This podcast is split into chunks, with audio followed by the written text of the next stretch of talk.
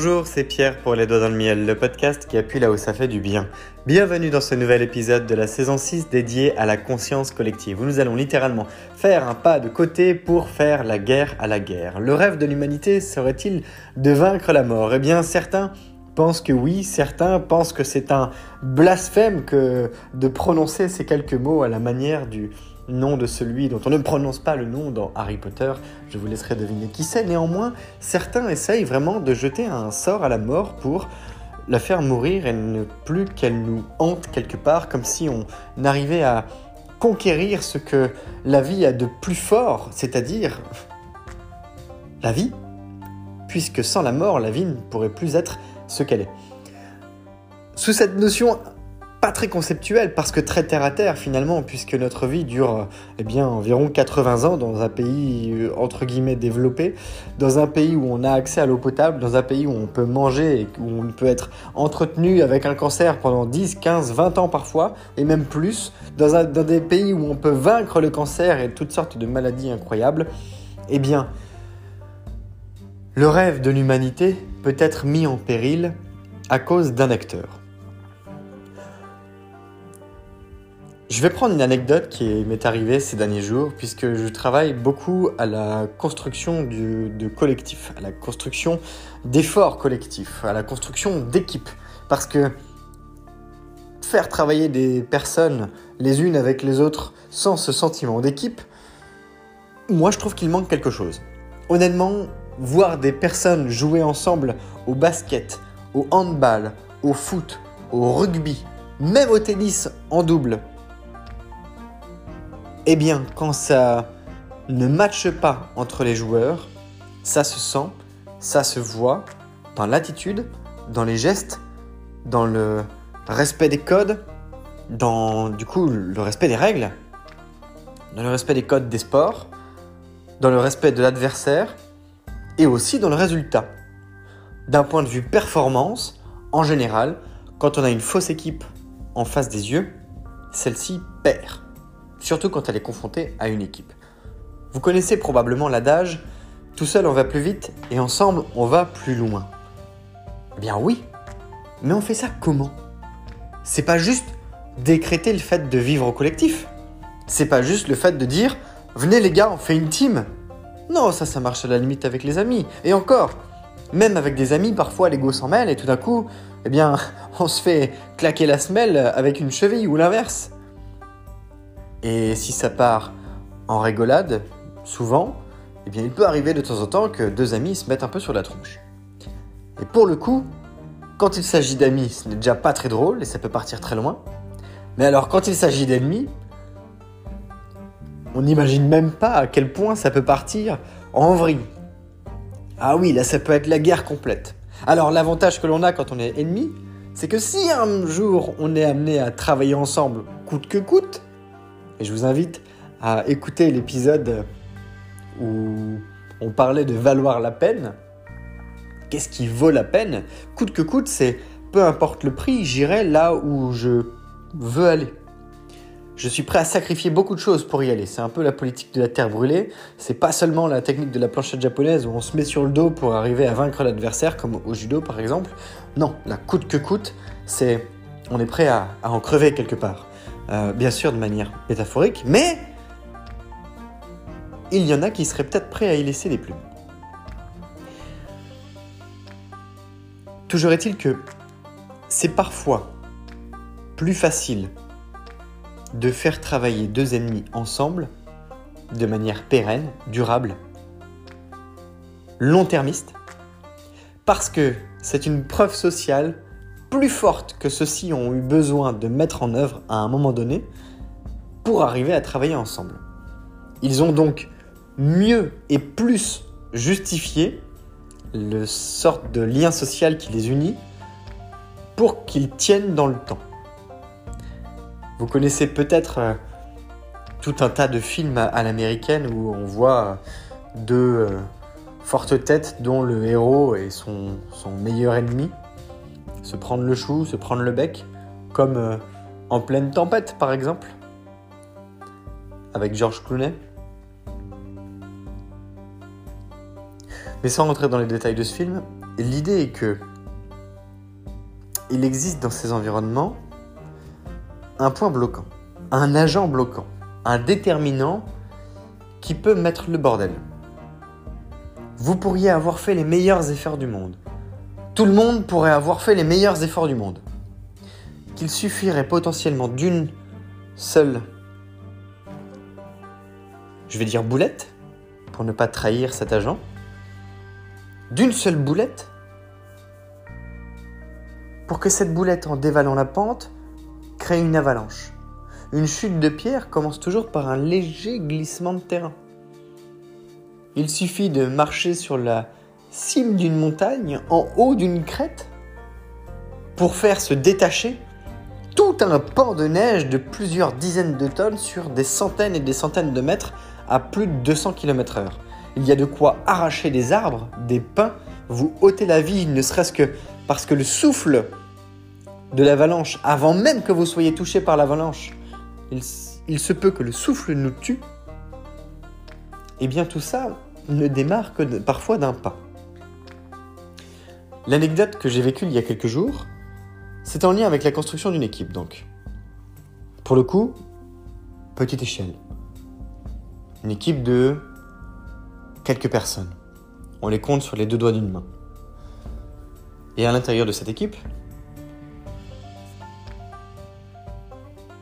il y a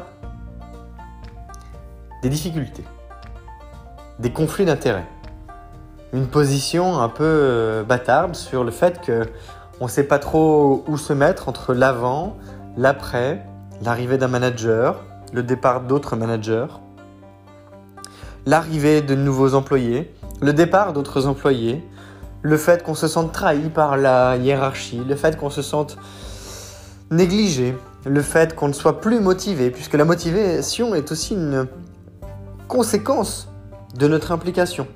C'est pas la motivation qui nous fait démarrer. Non. La motivation est plutôt une, conséquence directe, c'est un résultat. En revanche, le fait d'être inspiré peut engendrer de la motivation en se mettant au travail. Mais c'est pas toujours évident de concevoir ou d'interpréter de mettre les bons mots sur des sujets qu'on ne nous apprend pas ni à développer sur des, bases élémentaires, ni à qualifier, à identifier, à nommer notre intelligence émotionnelle, notre intelligence situationnelle. on les développe franchement bien tardivement. L'intelligence émotionnelle, elle incorpore le fait d'être capable de nommer ses émotions et de les évaluer avec des critères, avec une position, avec une sorte, une d'ordre. Alors bien sûr, oui, ça c'est si on veut pousser un peu le vice, faire son gestionnaire de projet, maîtriser les risques. Oui, on peut. Ça ne veut pas dire que c'est nécessaire de le faire systématiquement. Ça peut être l'occasion de faire un bilan, ça peut être l'occasion de faire une séance de coaching, ça peut être l'occasion de travailler spécifiquement sur ses émotions et sur comment on se sent, comment on ressent une, situation donnée, comment on fait avec un environnement, etc., etc. On va pas être là tout le temps en train de dire à chaque séance de, management par exemple, ou de réunion d'équipe, ou de, de points avec euh, quelqu'un. Alors, tes émotions, tu les mets sur quelle échelle? C'est pas un séisme en permanence. Et puis, on n'est pas obligé de faire une fixette dessus. En revanche, c'est un outil intéressant. Parce qu'il fait partie des quatre composantes d'une symbiose collective. Parce qu'il fait partie de d'un tout. Et ce tout, c'est vous, mais pas que. C'est aussi l'état du groupe. Quand cette semaine, on a parlé de l'héritage multidimensionnel du cheminement de la vie, de l'homme cannibale, de l'inhibition, et notamment de l'inhibition de la peur, on y reviendra plus tard, des réactions primitives, des limites primaires, animales,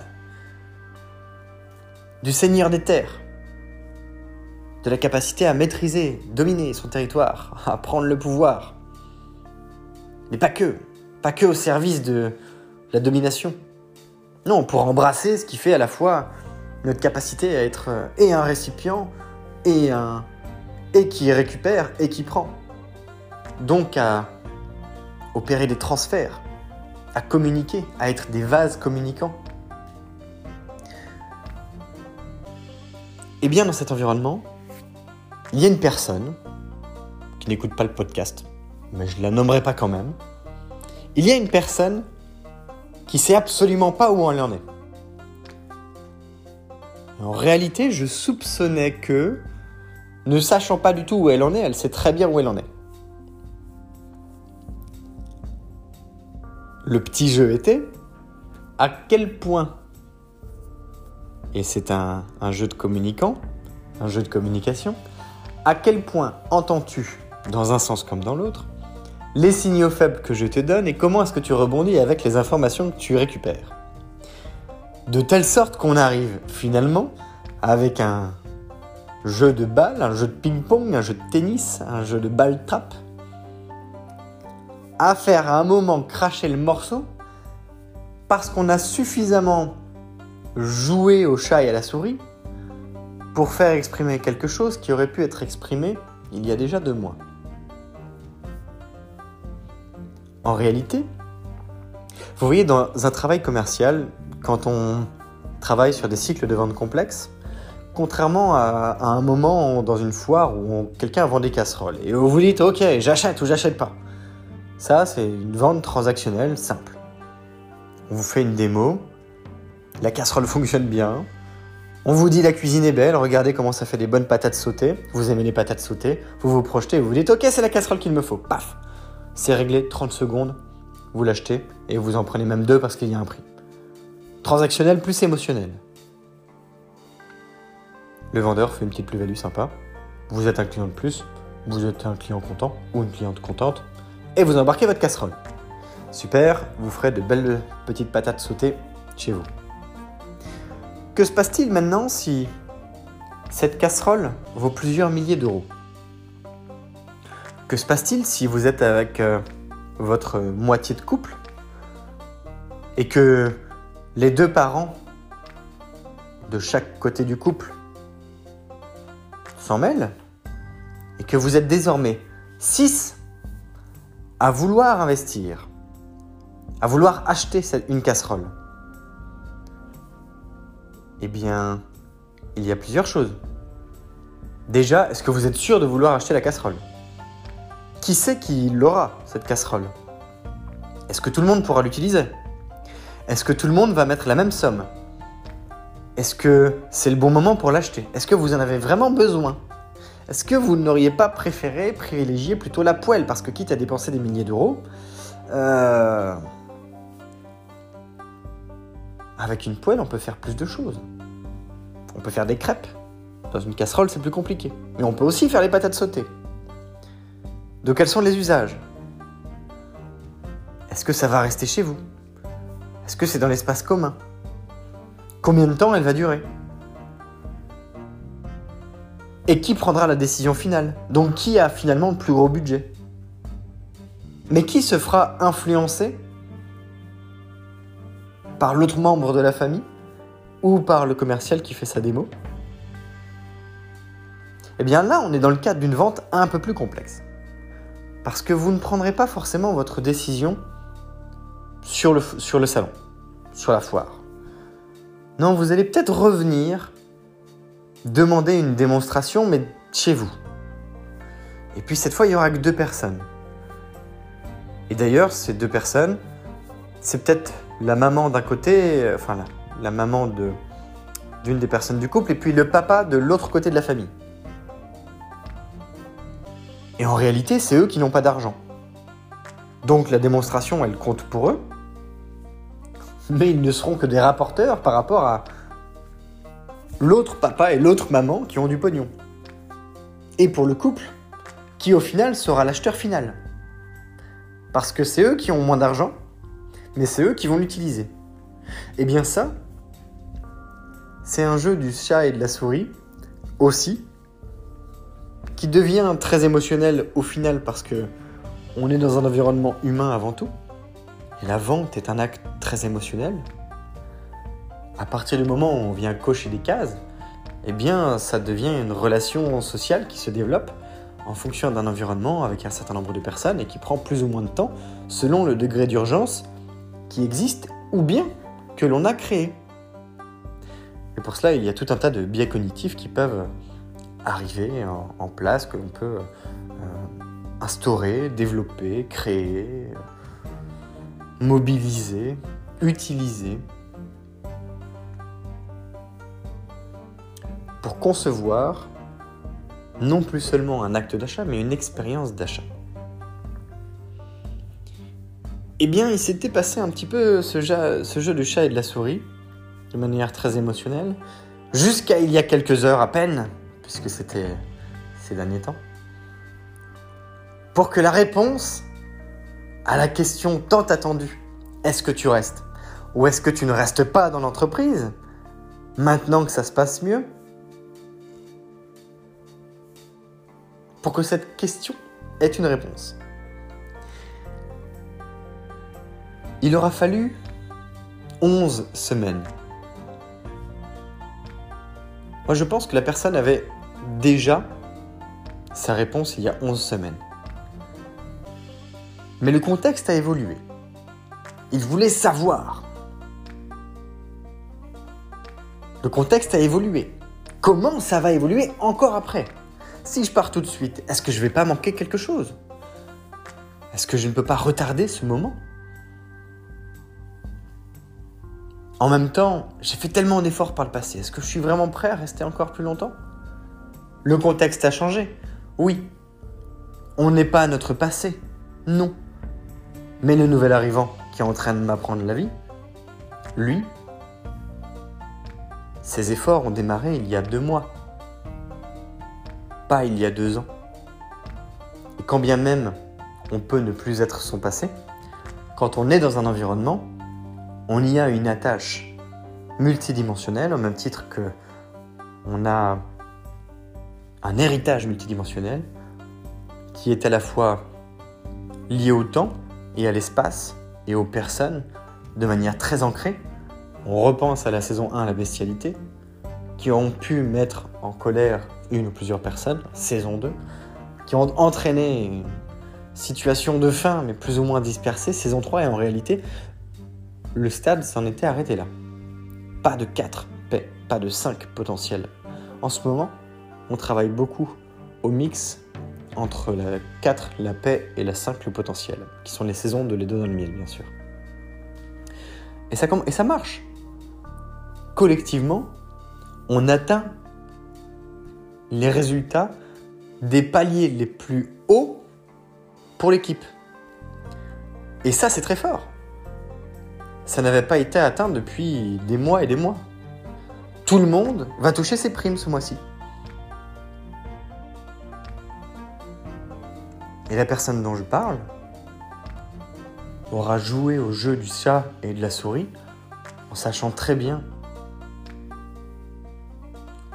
où elle allait, mais ne sachant pas prendre une décision importante pour elle-même, parce qu'elle voulait savoir ce qu'elle pouvait rater.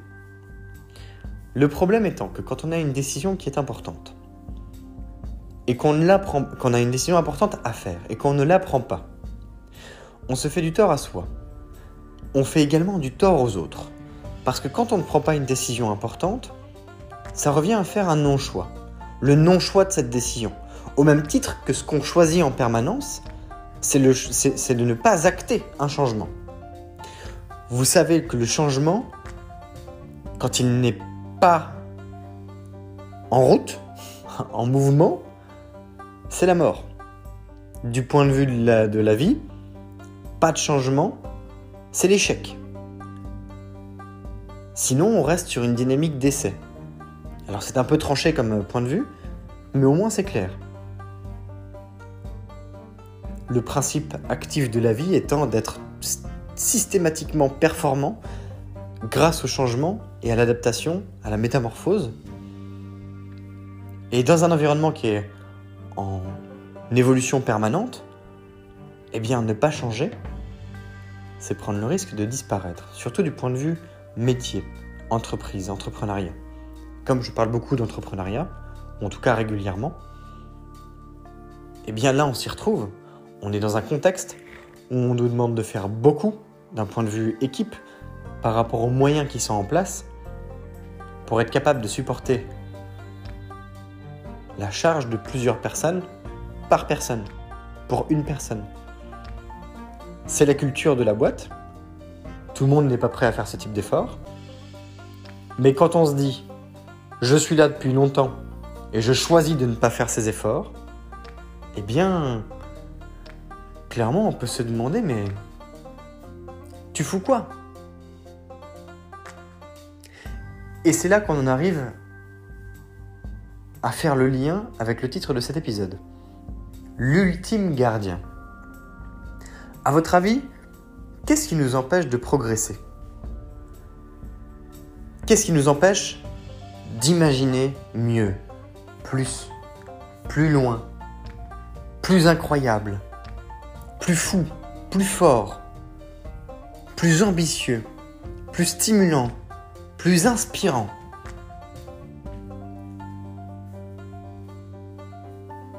Plus fougueux.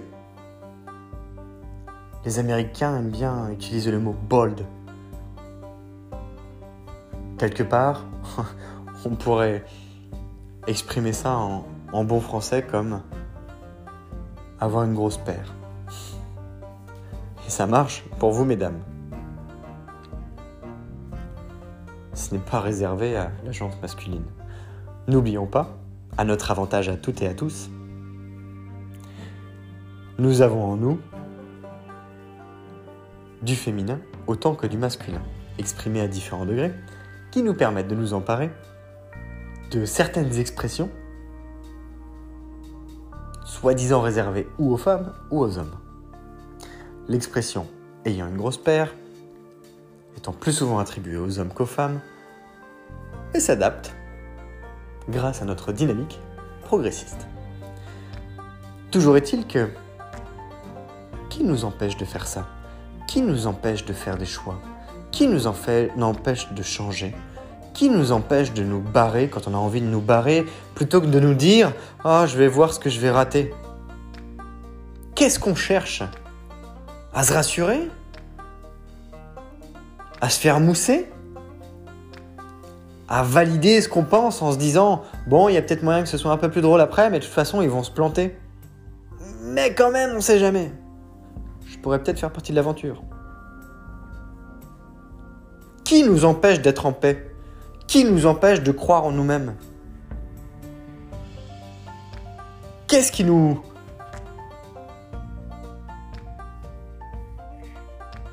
bloque?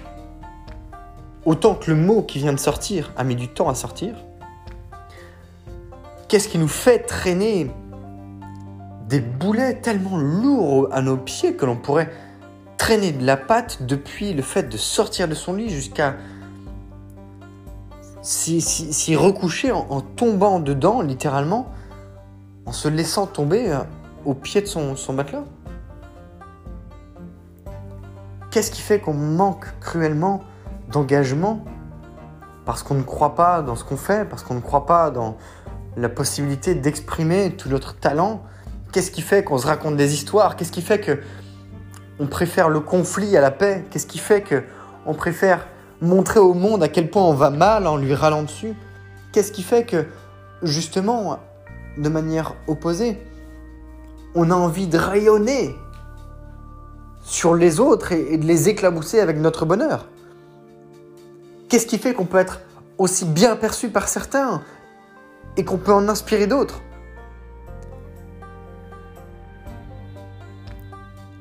Je ne sais pas si je devrais dire qu'est-ce qui fait? La question, ce serait plutôt qui? Comme cette personne qui attend des mois avant de se décider, alors que la réponse, est juste sous son nez, et qu'il n'a pas le courage de s'avouer ni même d'en parler parce qu'il ne sait pas comment s'y prendre, ou parce qu'il n'ose pas, mais il n'ose pas d'abord par rapport à lui-même, eh bien qui nous empêche de faire ces choses-là? Et c'est la raison pour laquelle cet épisode s'appelle l'ultime gardien, parce que tous nos problèmes sont à la fois retenus par lui, liés à lui, et on les lui doit aussi. L'ultime gardien, c'est nous. L'ultime gardien, c'est moi. C'est toi qui écoutes, c'est vous qui écoutez. L'ultime gardien face aux rêves de l'humanité, c'est nous. Notre capacité à dire, à faire, à penser, à aimer, à réfléchir, à s'émanciper de notre corps, de notre vie, de nos modèles mentaux, à nous éduquer. Le plaisir que l'on peut prendre à, découvrir, à exprimer notre curiosité, à changer, à se métamorphoser, à se dire merde au passé, bonjour le futur, j'embrasse le présent. À faire ce qui compte pour nous et non pas pour les autres.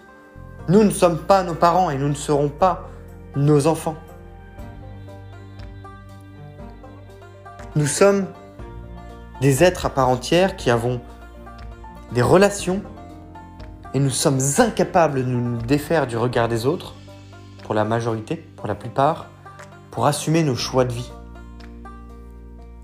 Qu'est-ce qu'on voudrait faire vraiment de plus dingue De plus ouf, de plus incroyable, de plus, vraiment, de plus fou qu'être nous-mêmes?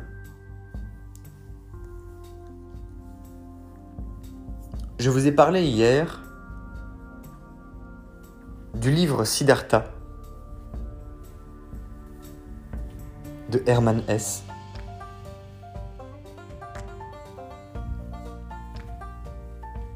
Ce livre est assez fou, qualifié de texte sacré, à la fois spirituel, mental, physique, émotionnel. Il est plutôt détaché, bien que de manière superficielle, il soit très empreint de beaucoup d'expériences, de beaucoup d'émotions, de beaucoup d'engagement. Ce que l'on peut détecter entre les lignes, c'est du détachement, essentiellement. Et il y a un passage à l'intérieur qui m'a interpellé.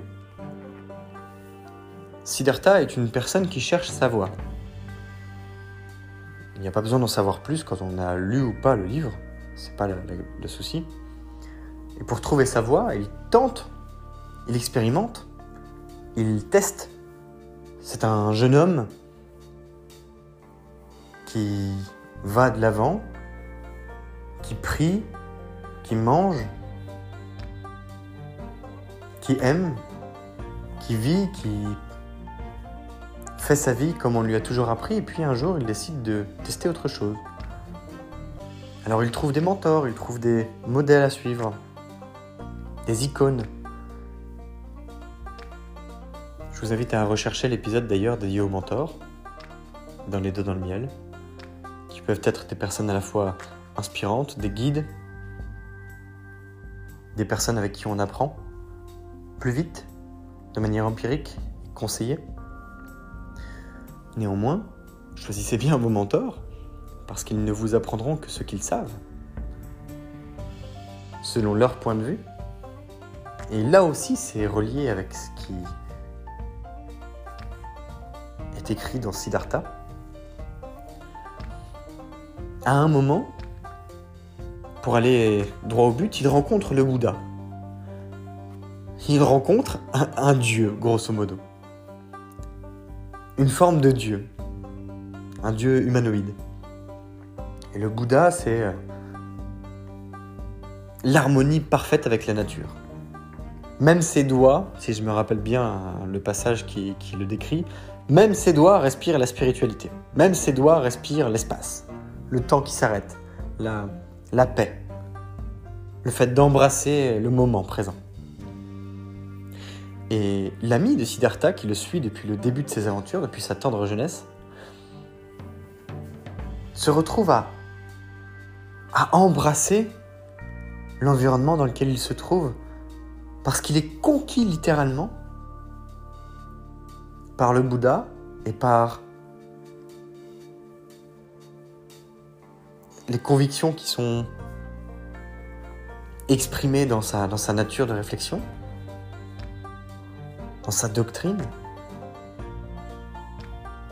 dans cette religion et dans cette manière d'être, de faire, de penser, en harmonie avec la nature, en harmonie avec les autres. Et puis il se retrouve à, à dire à un moment à Siddhartha, grosso modo, qu'il a trouvé sa place ici. Siddhartha comprend à ce moment-là que il ne reverra probablement plus son ami, qui va rester là. Tandis que lui, il lui dit, écoute, je suis ravi pour toi, mais il faut que j'aille parler au Bouddha parce que il y a quelque chose qui ne me convient pas ici. Et lorsqu'il parle au Bouddha, il lui dit clairement quelque chose de très fort.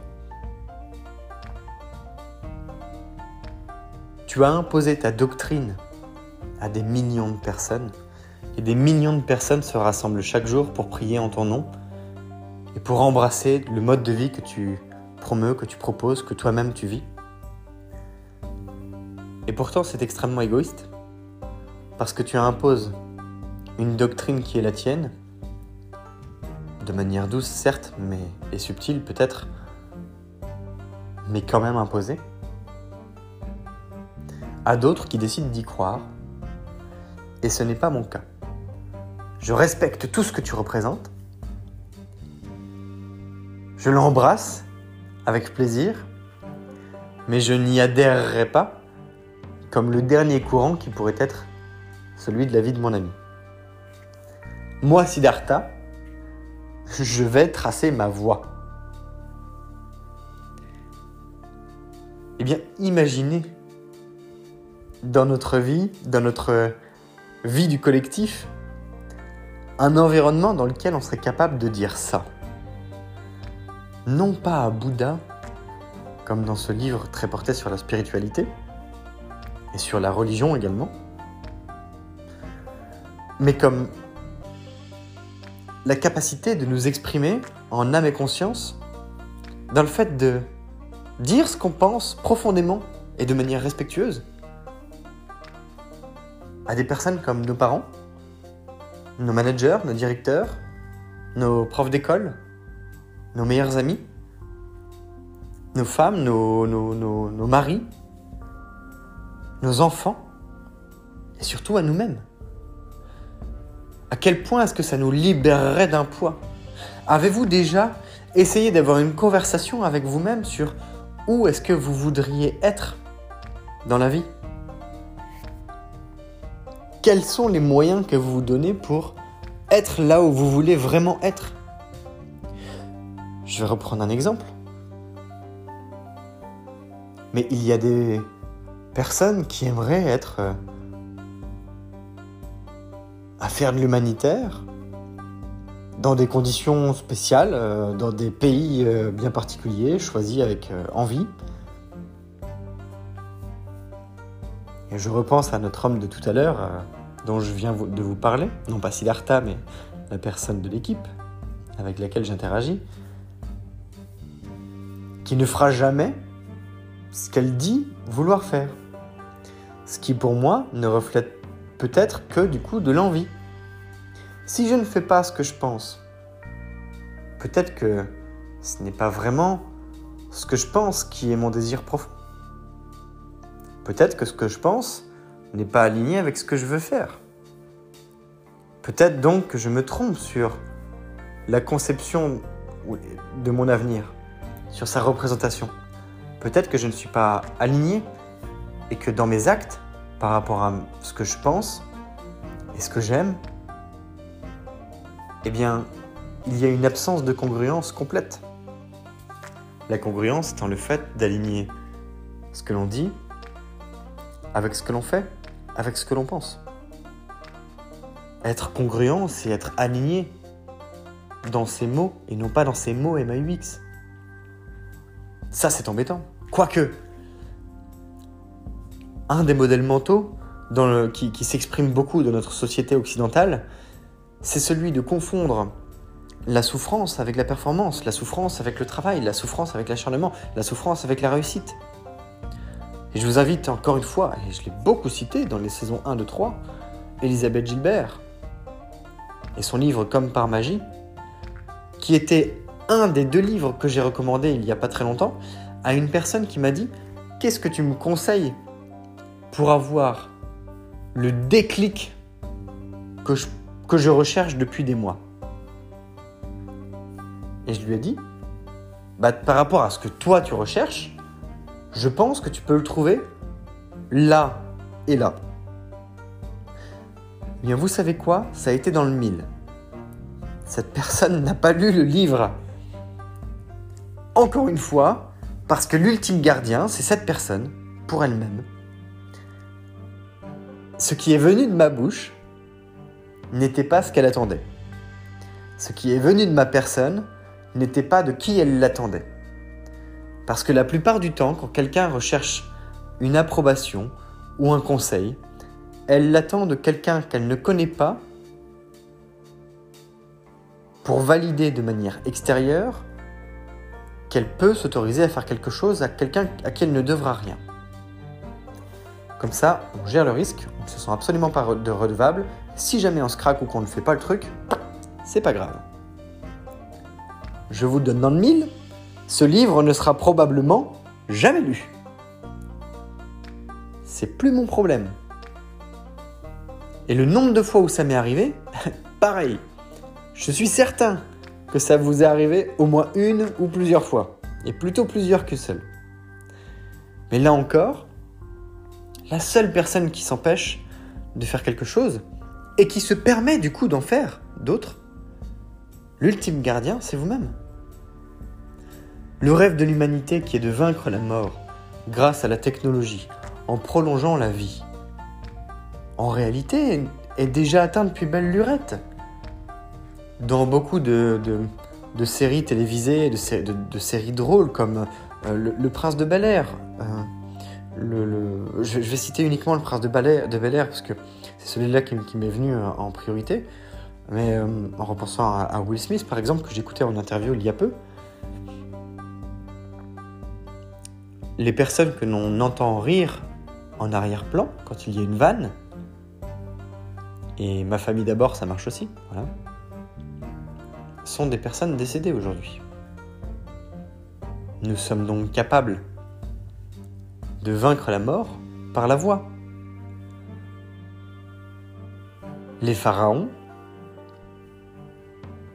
ont résisté à la mort non pas par la vie, mais par l'écriture, par les traces matérielles qu'ils ont laissées dans le monde. les pharaons, pas que, les Égyptiens, la culture égyptienne de, l'Égypte ancienne, de, de moins 3000 avant Jésus-Christ par exemple, il y a 5000 ans. Et pas seulement, les idées. Les idées. Je vous ai partagé la vitesse d'innovation dans l'épisode 278. Les idées traversent les esprits, traversent les temps traversent les âges, traversent l'espace. Les idées nous traversent le corps. Les idées résistent à la mort. Quoi de plus puissant qu'une idée? Je vous réinvite à regarder Inception avec Leonardo DiCaprio et, et Marion Cotillard. Et pas que.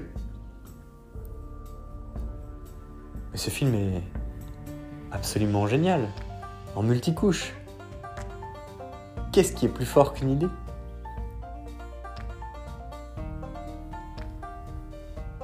L'ultime gardien, encore une fois, c'est nous. La personne qui ouvre les portes, soit pour enfermer, soit pour libérer. Il y a donc une relation, encore une fois, très parallèle à cette notion de féminité et de masculinité, de féminin et de masculin, de récipient et de verseur. Repensez au bol et à la théière. Le bol, je reçois, le côté féminin. La théière, je donne, je verse, le côté masculin. Mais l'échange entre les deux, c'est ce qui fait de l'homme, au sens large, hommes et femmes, un être complet. Simplexe, certes, qui est le mélange de simple et de complexe, mais complet. C'est le monde dans lequel nous vivons. On nous parle de dichotomie, du bien, du mal, du, du vrai, du faux, du blanc, du noir. Mais je repense à Siddhartha. L'idée n'est pas de choisir, de sélectionner comme si on laissait tout le reste de côté, mais d'embrasser le fait que, par définition, quand on fait un choix, on prend avec son contraire, son opposé. Quand on fait le choix de la vie, on prend avec la mort. Quand on fait le choix de la mort, on prend avec la vie. Alors je prends des exemples extrêmes parce que c'est très marquant.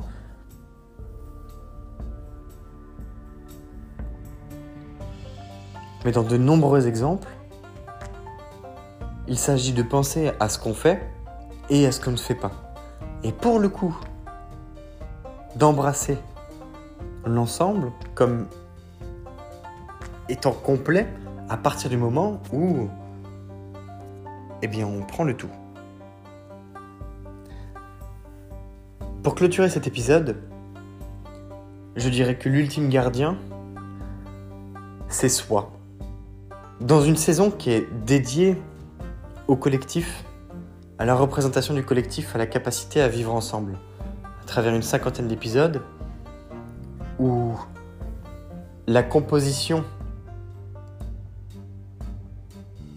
l'organisation des épisodes vise à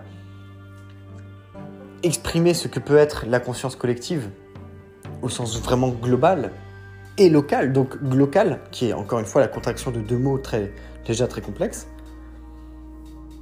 et parce que notre intelligence collective, le fait de pouvoir faire disparaître la guerre, comme je l'annonce en introduction de manière systématique dans cette, dans cette nouvelle saison, enfin dans cette saison 6, la conscience collective, le fait de s'émanciper collectivement pour vivre notre plein potentiel comme un, éveil, comme une métamorphose,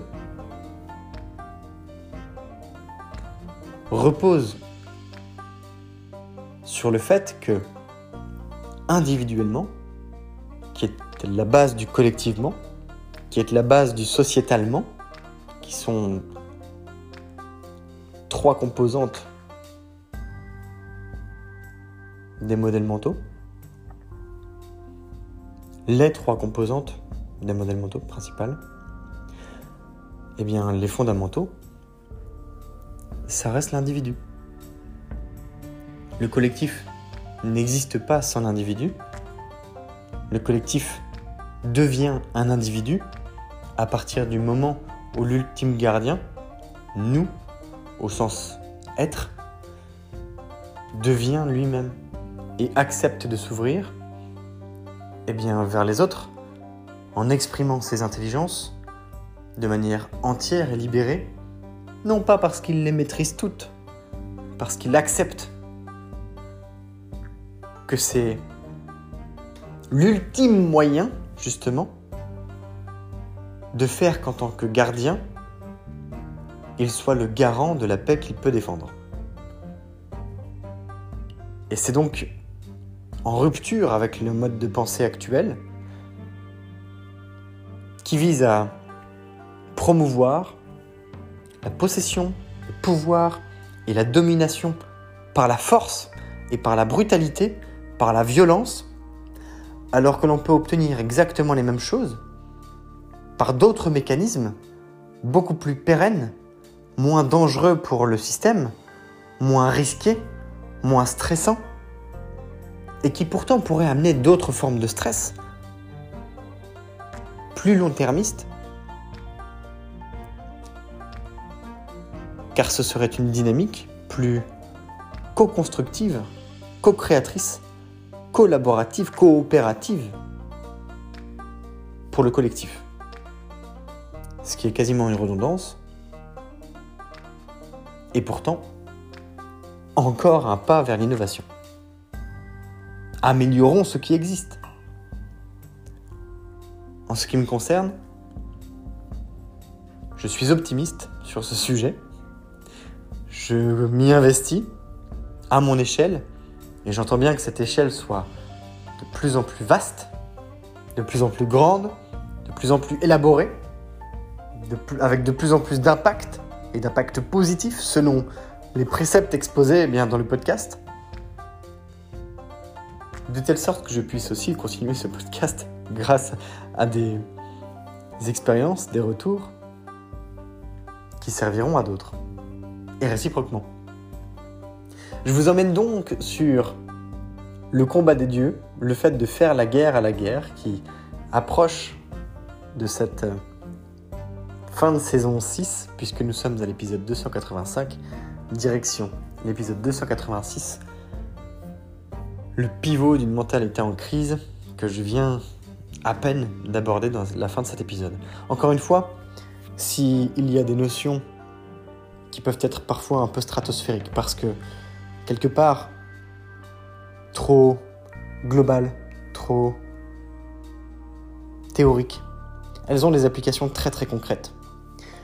Et c'est la consolidation des connaissances liées au fait de voir loin, voir grand et voir large à des choses très, de les associer à des choses très très petites, très très terrain, très très micro. en associant le macro avec le micro, on peut faire des merveilles absolument merveilleuses en toute simplicité, avec des résultats très surprenants et dans le positif. Direction. Le pivot d'une mentalité en crise, c'est Pierre. Les doigts dans le miel, le podcast qui appuie là où ça fait du bien. Belle journée